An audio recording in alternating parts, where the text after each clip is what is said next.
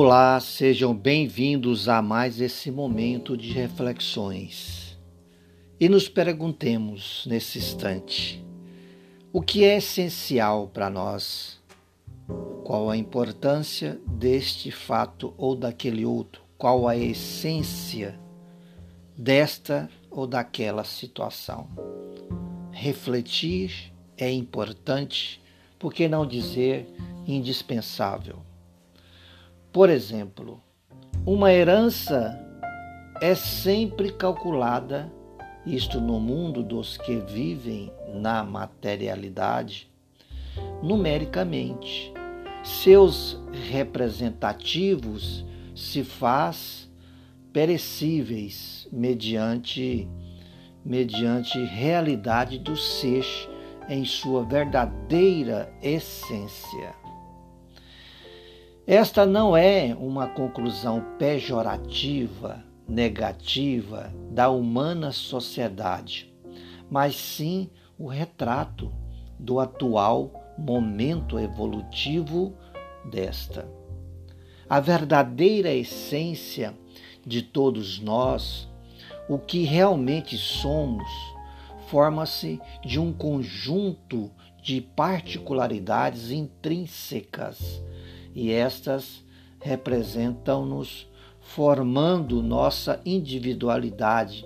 Portanto, esta é resultado das conquistas alcançadas. São conquistas milenares que, por sua vez, se fez alcançadas graças às tentativas, acertos e erros no uso do nosso livre-arbítrio. É da lei da natureza sermos beneficiados pelos resultados de nossas escolhas. É então natural que o saber prévio ao fazê-las não exista. Apenas supomos e desejamos um bom resultado. O que chamamos de bom resultado está sempre à altura do conceito definido por nós, cada um de acordo com sua maturidade, ou seja, perdão, maturidade, cada um de acordo com a sua maturidade alcançada. Para alguns, bom resultado é ter feito a escolha de tirar a vida de alguém que, aos seus olhos, prejudicava-o, não permitindo que obtivesse, por exemplo, êxito em seus negócios. Outros é estar bem casado por pelo fato de ter no seu ao seu lado esteticamente uma pessoa bem afeiçoada, rica, e inteligente.